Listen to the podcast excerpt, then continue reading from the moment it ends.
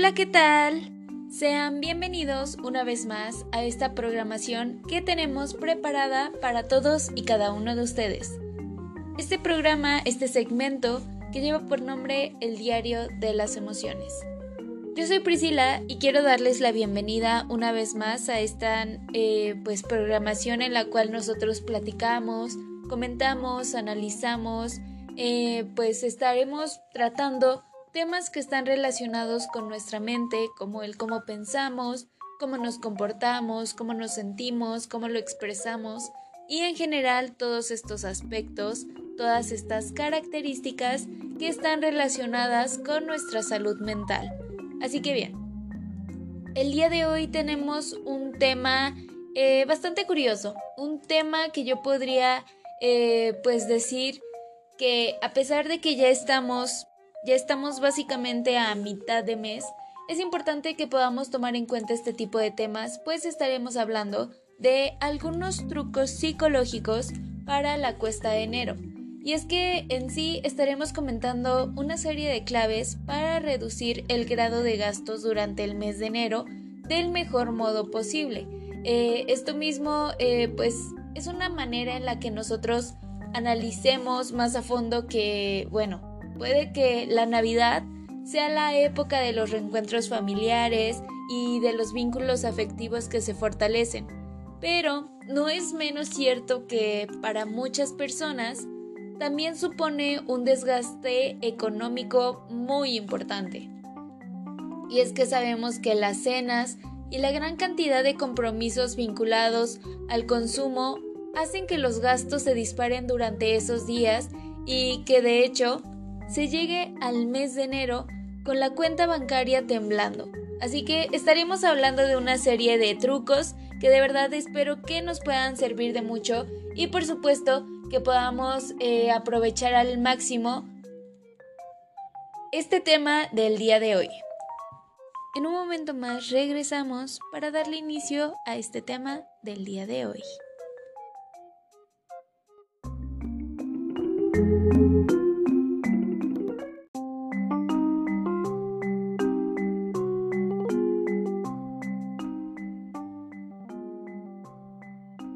Vamos a darle inicio ya a este tema del día de hoy. Y es que, como comentábamos hace un momento, hay situaciones un tanto difíciles que nosotros podemos llegar a atravesar en lo que es finales del año y por supuesto inicios de año. Entonces, eh, por esto mismo me gustaría enfocarme en esta parte que a pesar de que ya estamos a mitad de enero, creo que aún nos pueden servir de mucho estos trucos psicológicos. Y es que no sabes cómo resistir la cuesta de enero. Les estaremos facilitando algunos trucos que pueden usar para no morir en el intento. Así que es importante que nosotros seamos conscientes de que el mes de diciembre es sin duda el que genera mayores gastos. Sin importar que es, eh, bueno, que nosotros lleguemos a estar al tanto de las deudas posteriores, no tenemos eh, no tenemos esa conciencia muchas veces o ese temor en gastar, gastar y gastar para poder hacer frente a todas esas necesidades consumistas que pues nosotros vamos aceptando, ¿no? Y que pues finalmente vamos volviendo también como parte de nosotros. Y es que todo amanecer tiene su anochecer. De modo que cuando no nos controlamos, terminamos por pagar sus consecuencias en enero. Y es que, sin importar cuán precavido haya sido en las fiestas decembrinas, enero es un mes complicado a nivel económico. Tener a mano estrategias de autocontrol financiero puede ser de gran ayuda para poder sobrevivir a él. Así que los invito a que se queden a conocer los mejores trucos que hemos preparado para ti desde perspectivas psicológicas para así resistir la cuesta de enero y hacerle frente de la mejor manera. Entonces, eh, pues en general, los trucos para resistir la cuesta de enero que les estaremos presentando son muy fáciles de aplicar. Algunos de ellos giran en torno al sentido común, otros lo hacen de la mano de engaños ciertamente psicológicos. Así que si temes llegar al final de este mes, te dejamos a continuación algunas estrategias que espero puedan usar. Así que, en primer lugar, encontramos abrígate al salir a comprar o comer. Y es que tal vez dirán, esto es un punto que todos sabemos, pero un estudio publicado en 2019 en los avances de Norteamérica encontró que diferentes estímulos sensoriales tienen un impacto directo en los comportamientos de las compras. Por ejemplo, el frío puede hacerte comprar más, así como el estimular tu apetito. Así que puedes contrarrestar esta influencia abrigándote bien cuando salgas a hacer tus compras o cuando vayas a comer. Y es que se cree que el cerebro modifica el patrón de comportamiento con el, con el ánimo de regular la temperatura. Esto es debido principalmente a que los cambios metabólicos que se generan al digerir la comida inciden en la temperatura corporal. Así que estos hallazgos también pueden ser útiles para las personas con tendencia a la obesidad, el sobrepeso o incluso los atracones. Lo que nos lleva al truco número 2 que es evita las tiendas o los pasillos con decoración roja. ¿Pero por qué los de decoración roja? Bueno, no es algo en lo que la mayoría piense, pero el color tiene un papel protagonista en el marketing. Así que la decoración de los establecimientos y de los productos ha sido mil milimétricamente diseñada con el ánimo de que compres mucho más. Y es que, en este orden de ideas, un estudio publicado en 2006 relacionó el color rojo con un estímulo del apetito y de los patrones de compra. Y es que, en serio, no es la única investigación que ha asociado el color con estos comportamientos, de manera que se trata de un secreto a voces. Lo que podemos hacer para resistir la cuesta de enero es evitar las tiendas con una decoración excesivamente roja, así como aquellos pasillos con productos en los que llegue a predominar este color. Lo que nos lleva ya al truco número 3, que es haz las compras solo. Así es, creo que estas técnicas mucho, muchos, muchas personas ya las han utilizado. Bueno, puede que sea algo en lo que ya hayan pensado, pero hacer las compras solo es otra de las maneras de resistir la cuesta de enero. Y es que el volumen de tus compras disminuye cuando así lo haces, ya que la compañía de un tercero puede motivarte a comprar al menos un poco más. Esto aplica a comida, ropa y demás. Sobre todo cuando buscas justificar en alguien más un capricho que sabes que es totalmente innecesario. Así que bien, así como estos consejos que estamos dando, que de verdad espero que puedan servirles de mucho. Estaremos compartiendo otros cuantos más que por supuesto también espero que puedan funcionarles de una gran manera. Así que bien, en un momento más continuamos con más de este tema del día de hoy.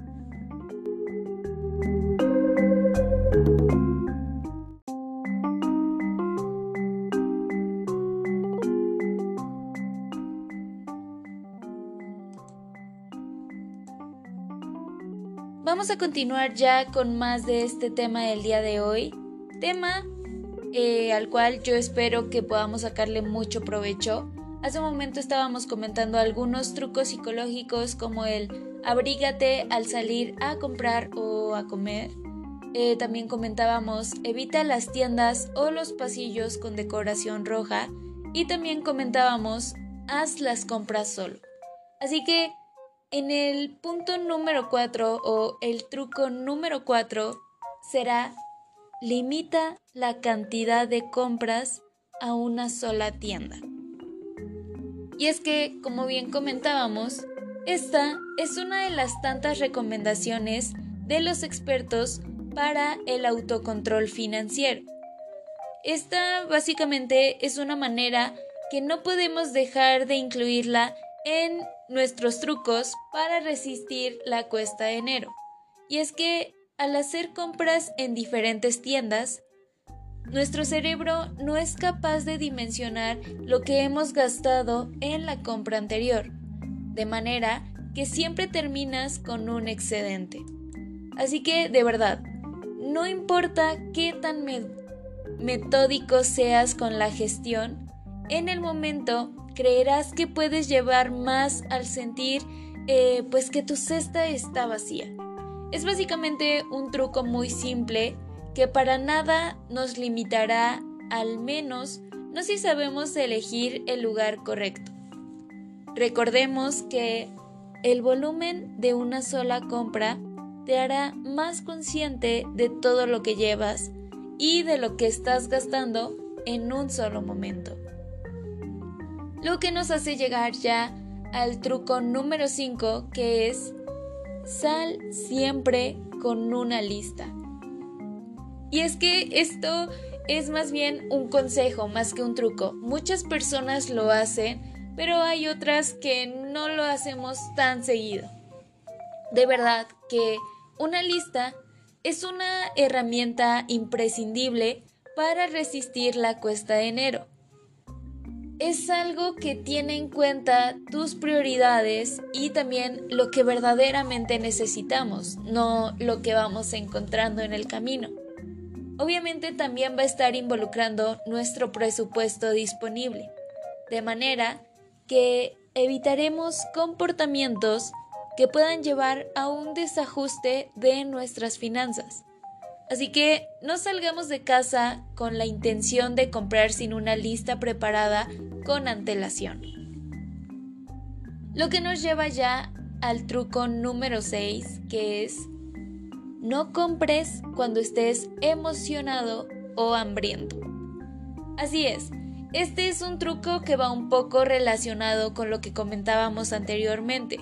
Y es que si estás muy emocionado, el furor puede hacerte comprar más.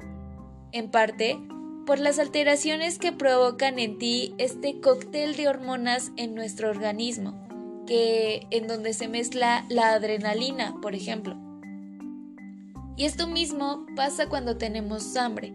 Así que es más probable que compremos cosas innecesarias cuando estamos hambrientos que cuando no lo estamos.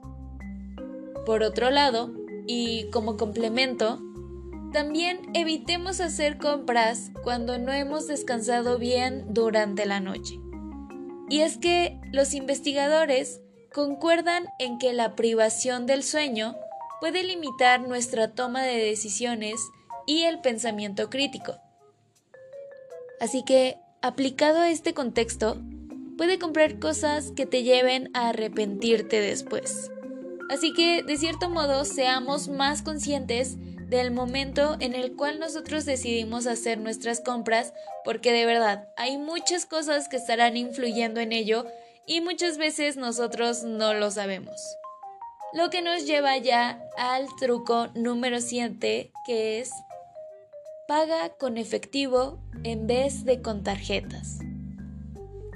Y es que la evidencia indica que gastamos más cuando lo hacemos con tarjetas que cuando lo hacemos con dinero en físico. Es cierto, bueno, que nuestra economía está digitalizada, pero podemos hacer un esfuerzo al menos para que una parte de nuestras compras se haga en efectivo. Así que, de verdad, intenten creernos cuando les decimos que es algo que agradeceremos eh, pues estar conociendo para resistir así la cuesta de enero. Así que bien, llegamos ya a otro de los trucos que sería el número 8 y es no busques descuentos. Este es un truco que tal vez no solemos tener muy presente y que de cierto modo puede desconcertarnos un poco. Lo primero que se nos viene a la mente al momento de gestionar nuestras finanzas en enero es apelar por todos los descuentos que encontremos, lo cual es un grave error. Los descuentos no buscan ayudarte, buscan aumentar tus compras para beneficiar así a las empresas. Así que un descuento puede hacerte comprar algo que no planeabas en un principio o incluso exceder tu límite por no querer perder una oferta eh, que es básicamente a prueba de tontos. Entonces, este y otros tantos consejos creo que son los que nosotros podemos llegar a tener muy presentes para poder soportar la cuesta de enero. Y es que de verdad, eh, existen muchas otras claves psicológicas para que nosotros podamos sobrellevar de una mejor manera el mes de enero después de acostumbrarnos a los excesos de la Navidad. Así que hay puntos un tanto más sencillos como alejarnos del televisor, porque las piezas de publicidad más atractivas y con mayor calidad de llamar la atención siguen estando en la televisión. Sabemos que son anuncios relativamente largos y que no se pueden pasar rápido. Entonces, para acceder al contenido que queremos ver y que además nos entran por la vista y por el oído. Es por eso que durante la cuesta de enero es preferible el no dejarse tentar por todos esos spots publicitarios y pasarse o bien al internet o bueno, a las lecturas en papel. Esto si es que se busca ocio sin salir de casa. Otros consejos bastante sencillos que nosotros podemos tener presentes es anotar eh, un techo de gastos, que es básicamente el convertir nuestros límites de gastos en dos, eh, bueno, estarlos dividiendo básicamente, el seguir autoinstrucciones al ir a comprar, que es lo que comentábamos de las listas, no ir a comprar con hambre, analizar racionalmente los precios, porque muchas veces eh, somos un poco engañados por los centavos que están en las etiquetas de precios. Y también eh, un punto que es muy importante es que si tienen hijos, actúen ejemplarmente. Es básicamente que si tus hijos o hijas te ven gastando como siempre o incluso más, aprenderán que también pueden seguir gastando sus ahorros como siempre sin que importen las circunstancias externas. Entonces poco a poco nos vamos eh, llenando de datos que nos pueden servir de mucho y que muchas veces no conocemos su funcionalidad. Pero bien, en un momento más regresamos ya para concluir este tema del día de hoy. Continúen con nosotros.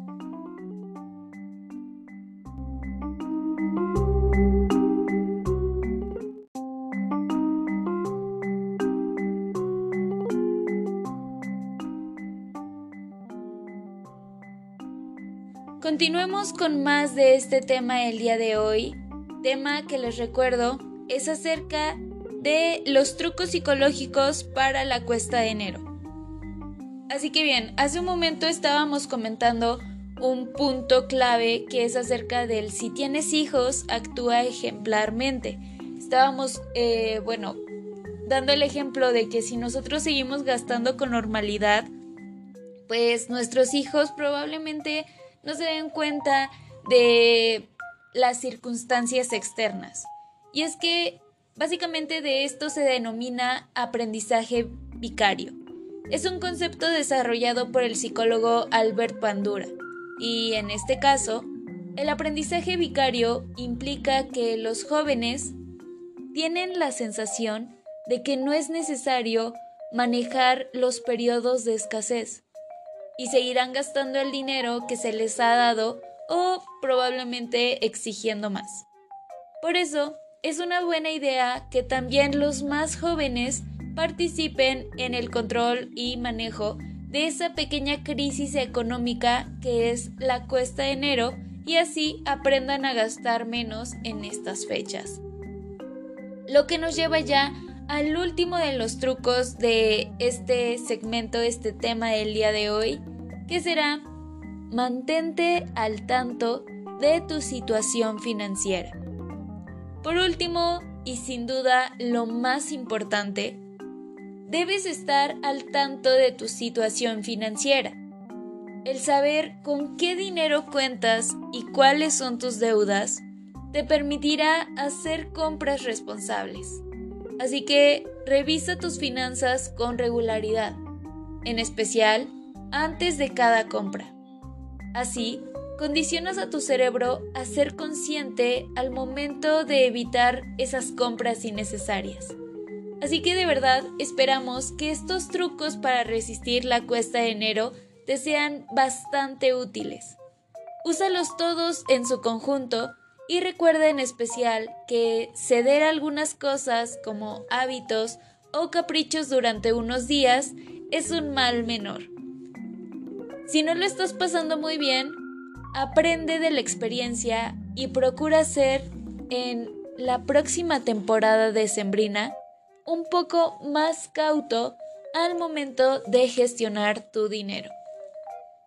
Así que bien, básicamente eso sería todo por el tema del día de hoy, tema que de verdad espero que les haya gustado y por supuesto que pueda servirles de mucho. Muchas gracias por habernos acompañado en una sintonía más del Diario de las Emociones. Espero que puedan acompañarnos en próximas sintonías. Yo me despido. Cuídense mucho. Hasta la próxima.